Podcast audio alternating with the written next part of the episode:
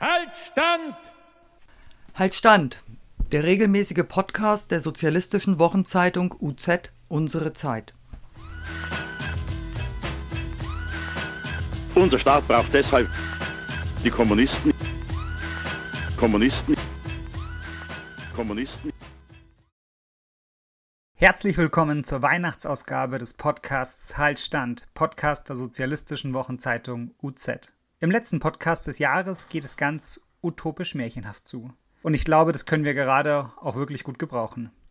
Mein Eindruck ist, dass die Hoffnungslosigkeit gerade recht groß ist. Wir stecken mitten in der großen Krise des Kapitalismus, die durch Corona nochmal verschärft wird. Die Aufrüstungsbestrebungen der Bundesregierungen zeigen sich gerade mit neuen bewaffneten Drohnen. Der Klimawandel scheint unaufhaltsam. Dazu kommt eine, dazu kommt eine Rechtsentwicklung, wie wir sie in Deutschland seit langem nicht erlebt haben. Und auch die psychischen Folgen von Corona sind enorm und seit kurzem wissen wir von einer mutierten Form des Coronavirus, der noch ansteckender sein soll, der jetzt auch in England grassiert etwas Hoffnung täte uns da doch ganz gut. Hoffnung geben reale Erfolge. Also wenn wir sehen und hören, wie China oder Vietnam oder Kuba mit dem Coronavirus umgehen, wie sie solidarisch den Wirkstoff verteilen, dann kann das Hoffnung geben. Ein weiterer Hoffnungstreiber ist die Utopie. Ein Wort, das man vermutlich schon öfter gehört hat. Was hat es denn mit der Utopie auf sich? Utopie kommt aus dem Griechischen und man kennt einen Teil des Wortes, glaube ich, schon. Äh, Topos, das ist der Ort, wie bei Topographie. Und U, das ist nicht. Also Utopos, das ist der Nichtort, der Ort, der nicht ist. Und Utopie ist ein Begriff, den hat Thomas Morus 1516 durch seinen Roman etabliert. Der Roman heißt Vom besten Zustand des Staates und über die neue Insel Utopia. Und damit ist der Begriff gesetzt. Utopie. In seinem Roman kritisiert er erst die Gesellschaft, wie er sie vorfindet, und beschreibt dann von einer Seefahrt, bei der er zu einer neuen Insel gelangt. Und diese Insel ist eben ganz anders als die kritisierte Gesellschaft. Es gibt eine überfamiliäre Gemeinschaft, die klosterähnlich organisiert ist, mit Gemeinschaftsküchen. Es gibt einen gewählten Vorsteher der Familien. Es existiert kein Privateigentum. Die produzierten Güter werden je nach persönlichem Bedarf zugeteilt. Alle arbeiten nur sechs Stunden am Tag und worin man ausgebildet wird, darf man selber entscheiden. Es besteht zwar Pflicht zur Arbeit, aber ab und an wird man auch wieder aufs Land geschickt, um gemeinschaftlich Ackerbau zu betreiben. Für Kinder besteht Schulpflicht, damals was mega progressives. Für besonders Begabte gibt es wissenschaftliche und künstlerische Ausbildungen. All das 1516 unerhört, unglaublich, ein Ort, der nicht ist. Utopie als Begriff kommt also aus dem 16. Jahrhundert. Als Phänomen gibt es das schon viel, viel länger. Und Ganz passend für die Weihnachtszeit widmen wir uns der wirkmächtigsten Utopie, nämlich der Weihnachtsgeschichte. Das verwundert vielleicht jetzt im ersten Moment. Die Weihnachtsgeschichte als utopisches Narrativ, als utopische Erzählung, die ein ganz widerständiges Potenzial hat. Ja, tatsächlich ist es so. Wer die Weihnachtsgeschichte im Ohr hat, der weiß, dass die Nachricht von dem Messias, der alles verändern wird, an Maria geht. An eine junge Frau, die nicht irgendwie einer gehobenen Schicht angehört, sondern ganz einfach ist. Die Geburt des großen angekündigten Retters erfolgt in einem Stall, weil nirgends Platz ist. Die allerersten, die die frohe Kunde von der Geburt mitbekommen, sind Hirten. Hirten sind damals sozial unglaublich randständig. Das kann man sich ja auch einfach vorstellen. Die sind mit den Tieren am Feld und zwar den ganzen Tag und die ganze Nacht. Also ohne Zuhause. Also ohne Unterschlupf. Und damit, kann man sich auch gut vorstellen, ohne Sanitäreinrichtungen, ohne Duschen. Entsprechend haben die gerochen und entsprechend gerne hat man sich damals mit Hirten umgeben. Dass nun die Hirten die Adressaten der Engelsbotschaft sind, ist das schon ein klarer Hinweis. Die Weihnachtsgeschichte spielt in Bethlehem. Das ist ein Kaff, ein richtiges Kaff zur damaligen Zeit. Nicht in Jerusalem, da gibt es einen großen Palast und da könnte man ja auch erwarten, dass wenn ein neuer Regent, ein neuer Befreier geboren wird, dass er in diesem Palast geboren wird. Aber nichts da. In Bethlehem. Die Titulatur des erwarteten Messias ist ebenfalls ganz utopisch. Ein Friedefürst. Einer, der den Frieden bringt, bei dem es dann keinen Krieg mehr geben wird. Wenn wir heute auf 2000 Jahre Christentumsgeschichte gucken, wissen wir, diese utopische Vision ist bis heute uneingelöst geblieben. Krieg herrscht bis heute. Der Friede ist nicht auf Erden gekommen. Die Befreiungstheologie Lateinamerikas hat insbesondere seit den 70er Jahren immer wieder stark gemacht, was für ein großes Potenzial, für ein utopisches Potenzial in der Weihnachtsgeschichte steckt. Und natürlich lässt sich das nicht so einfach erkennen, wenn man umgeben ist von dem Konsumrausch, den das Weihnachtsfest in Mitteleuropa umgibt. Und wie viele Christen diese widerständigen Zeichen in der Weihnachtsgeschichte kennen und davon wissen, ist natürlich nochmal eine andere Frage. Ich glaube aber, dass jeder Mensch eine Utopie braucht. Eine Vision für das, was er tut, wo es hingehen soll. Für einen Ort, der jetzt noch nicht ist, der aber kommen muss. So, wie ich behaupten würde, hatte die Arbeiterbewegung Anfang des 20. Jahrhunderts ebenfalls eine Utopie, dass es keine Sechstagewoche gibt, sondern nur fünf. Und aus diesem Nichtort ist ein Topos geworden, ein Ort. Die Fünf-Tage-Woche ist in Deutschland für viele Realität, auch wenn das gerade jetzt wieder mehr zur Disposition steht. Entsprechend hat es auch in der sozialistischen Bewegung Menschen gegeben, die Utopien entworfen haben Utopien entwickelt haben und Utopien aufgeschrieben haben. Und um eine ganz besondere Frau, die dies getan hat, soll es heute gehen. Hermünia zur Mühlen. Die Wienerin entstammte dem Hochadel der österreichisch-ungarischen Monarchie und heiratete Anfang des 20. Jahrhunderts ins Baltikum. Dort legte sie ihr Examen als Volksschullehrerin ab und erlebte hautnah, was die Armut den Menschen dort abverlangte. Sie übersetzte Gedichte, erkrankte 1914 an Tuberkulose und siedelte in die Schweiz. 1917 verfolgte sie mit großer Sympathie die Oktoberrevolution in Russland.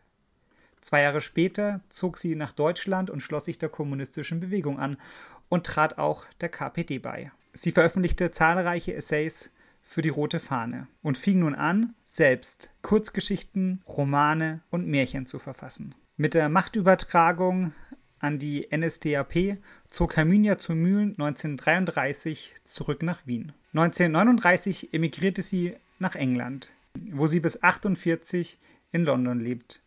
Danach, verarmt und schwer erkrankt, wird es still um sie. In den Verlagen der DDR wurden ihre Werke immer wieder veröffentlicht und neu verlegt. Zuletzt vor drei Jahren wurde eine Sammlung ihrer Werke im Paul Zoltei Verlag veröffentlicht. Wir hören jetzt eines ihrer Märchen, das ganz wunderbar zu Weihnachten passt, Die drei Freunde. Die drei Freunde. Es war einmal eine ungeheure Stadt, die von unzähligen Menschen bewohnt war.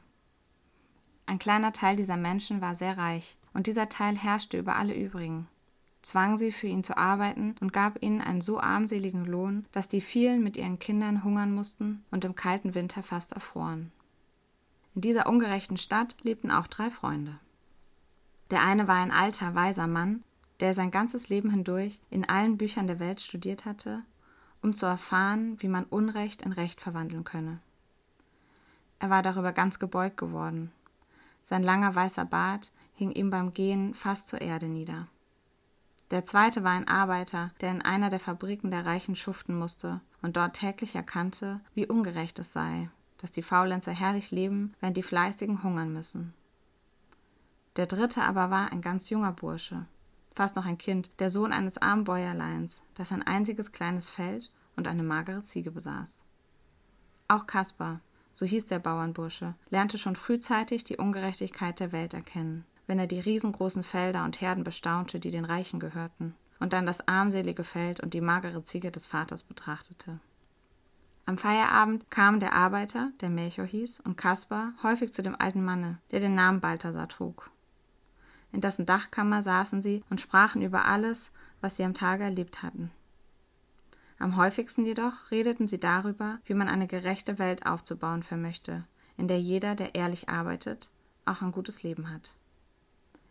Der alte Balthasar schob die Brille zurecht, holte dickbäuchige Bücher herbei und wollte mit deren Hilfe das Rätsel lösen. Melchior aber lachte ihn aus, freilich auf gutmütige Art, denn er liebte den alten Freund, besah seine starken Fäuste und sprach Nicht deine gelehrten Bücher, lieber Balthasar, werden die neue Welt bauen, sondern meine starken Fäuste, zusammen mit denen meiner Arbeiterbrüder. Der kleine Kaspar jedoch, der während er das Feld umgrub oder die magere Ziege weidete, viel grübelte, meinte, ich glaube, das Wissen und die starken Fäuste werden zusammen die neue Welt erbauen. Nun war der Winter gekommen, ein böser Winter, mit wilden Schneetürmen und eisiger Kälte. Die Armen litten furchtbar, und niemand wollte ihnen helfen. Da kam eines Abends Kaspar zu den Freunden gelaufen. Er schüttelte den Schnee von der Mütze und rief aufgeregt Hört, Freunde, ich hatte heute Nacht einen seltsamen Traum. Ich sah ein unendlich schwarzes Meer. Ein furchtbarer Sturm fegte darüber hinweg. Blaue Blitze zuckten durch die Wolken. Die Wellen waren hoch wie Häuser, und viele Schiffe, die auf dem Meer schwammen, wurden in die Tiefe gerissen. Furchtbare Angst überkam mich, denn plötzlich befand auch ich mich auf dem Schiff, über das die Wogen hinwegspülten.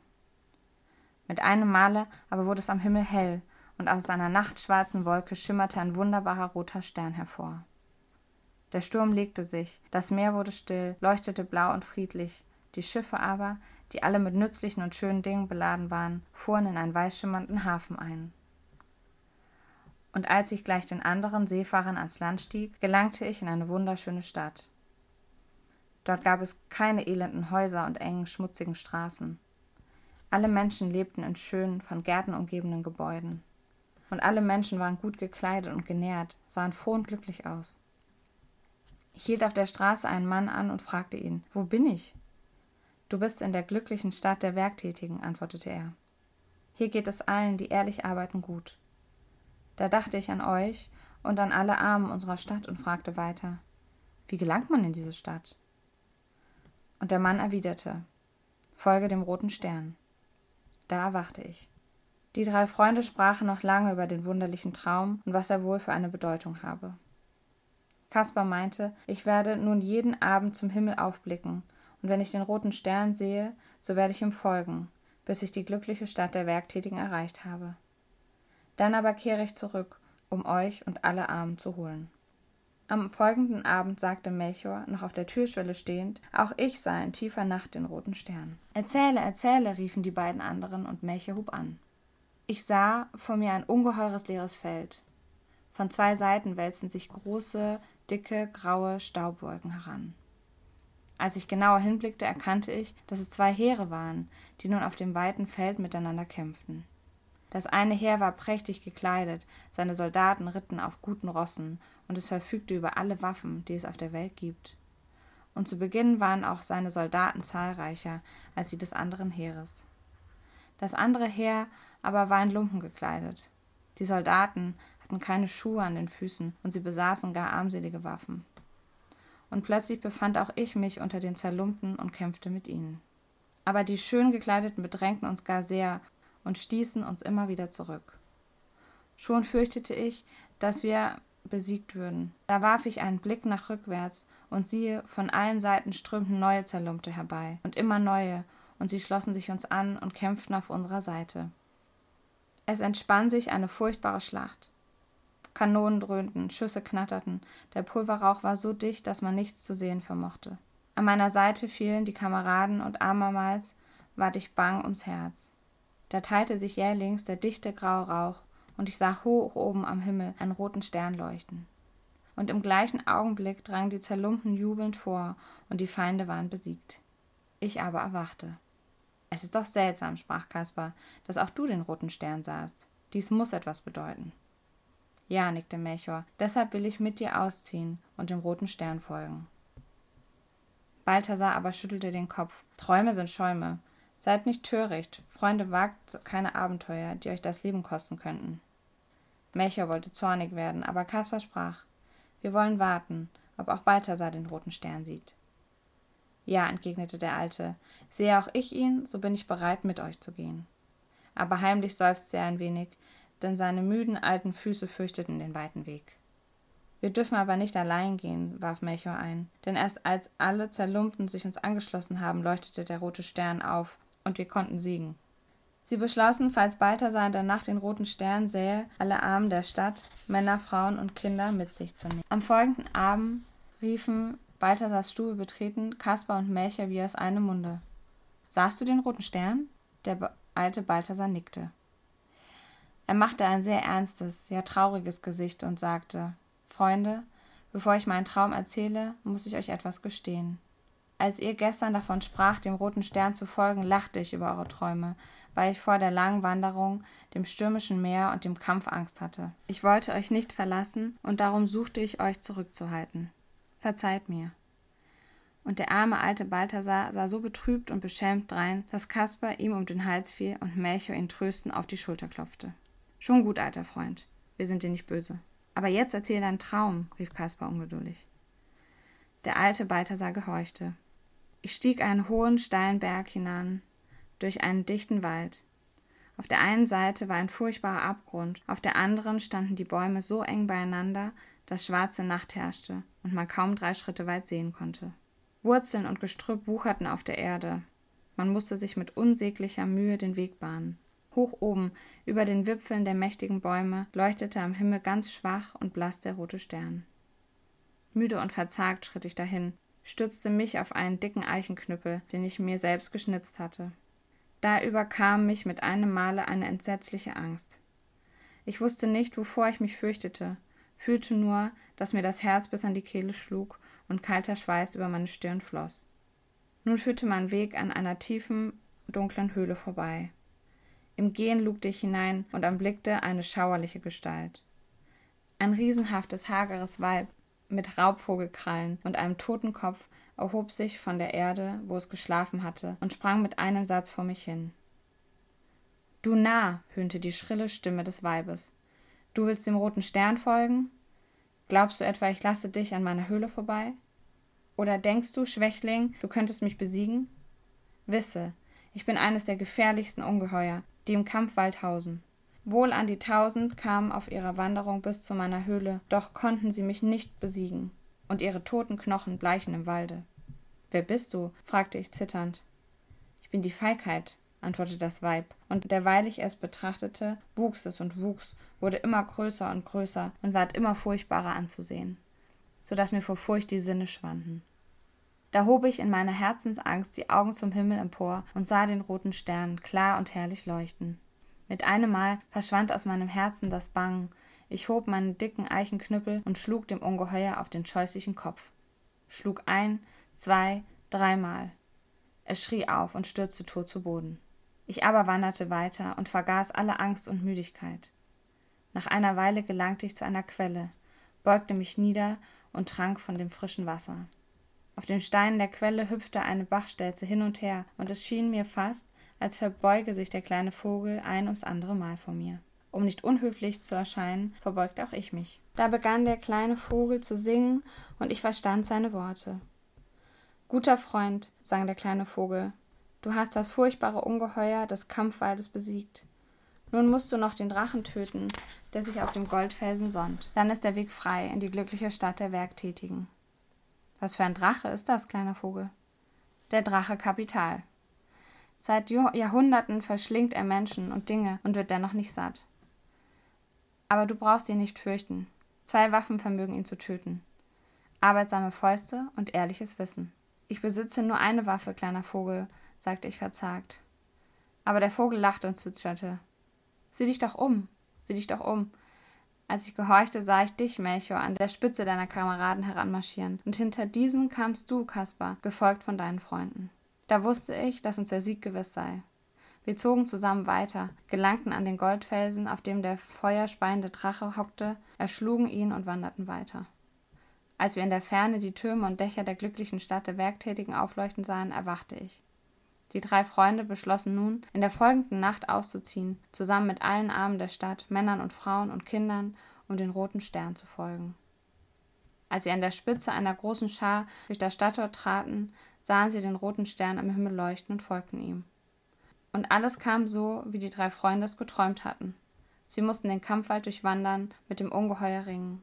mussten auf dem großen Feld eine gewaltige Schlacht gegen die schön gekleideten schlagen, mussten ein unendliches nachtschwarzes Meer überqueren und kamen bei einem furchtsamen Sturm fast ums Leben.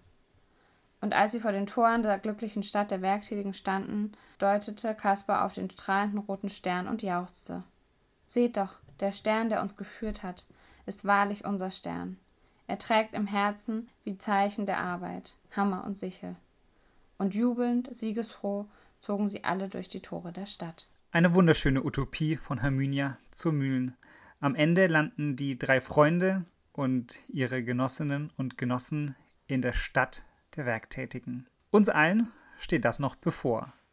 Es ist eine Utopie, ein Nichtort, der aber nicht so bleiben darf, sondern zum Ort werden muss. Ganz in diesem Sinne wünsche ich euch und uns allen ein gesundes neues Jahr, ein kämpferisch neues Jahr und ein revolutionäres neues Jahr, in dem wir die Entwicklung der Geschichte ein Stück nach links verschieben können. Wie immer freuen wir uns über Rückmeldungen. Was hat euch in diesem Jahr zum allerersten Mal die UZ mit einem eigenen Podcast gefallen? Was hat euch gestört? Oder was hat euch gefehlt? Welches Thema hättet ihr gerne einmal behandelt?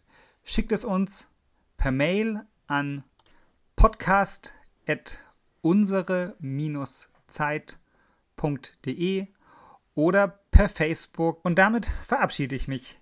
Das war der letzte Podcast 2020, Haltstand, Podcast der sozialistischen Wochenzeitung Unsere Zeit. Haltstand! Haltstand, der regelmäßige Podcast der sozialistischen Wochenzeitung UZ Unsere Zeit. Unser Staat braucht deshalb die Kommunisten. Kommunisten. Kommunisten.